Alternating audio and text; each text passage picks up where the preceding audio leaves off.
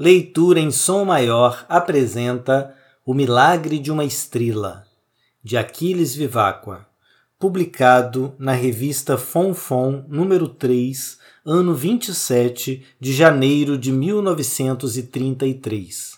Narrado por Fabiano Moraes. O Milagre de uma Estrela na hora em que a sombra silenciosa da noite vem fechar os meus olhos de doente, deixo-me abandonar todo num sentimento trêmulo de tristeza. O céu é um jardim maravilhoso, cujas estrelas são milagres de flores. O ar vai se enchendo do apopado perfume dos cravos rajados que florescem no balcão da minha varanda como uma promessa ingênua de tua presença.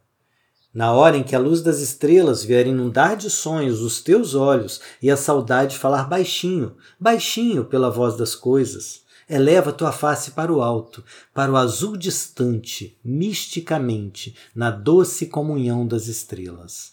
O céu, maravilhoso, é um jardim suspenso, cujas estrelas são milagres de flores. Fica depois a espreitar aquela estrela maior, aquela estrela luminosa no alto da serra, onde os meus olhos, como os olhos fitos dos pastores, estarão também postos nela.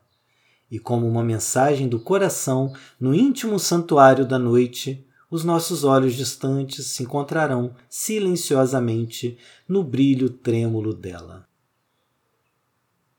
Leitura em som maior, o som da sua leitura.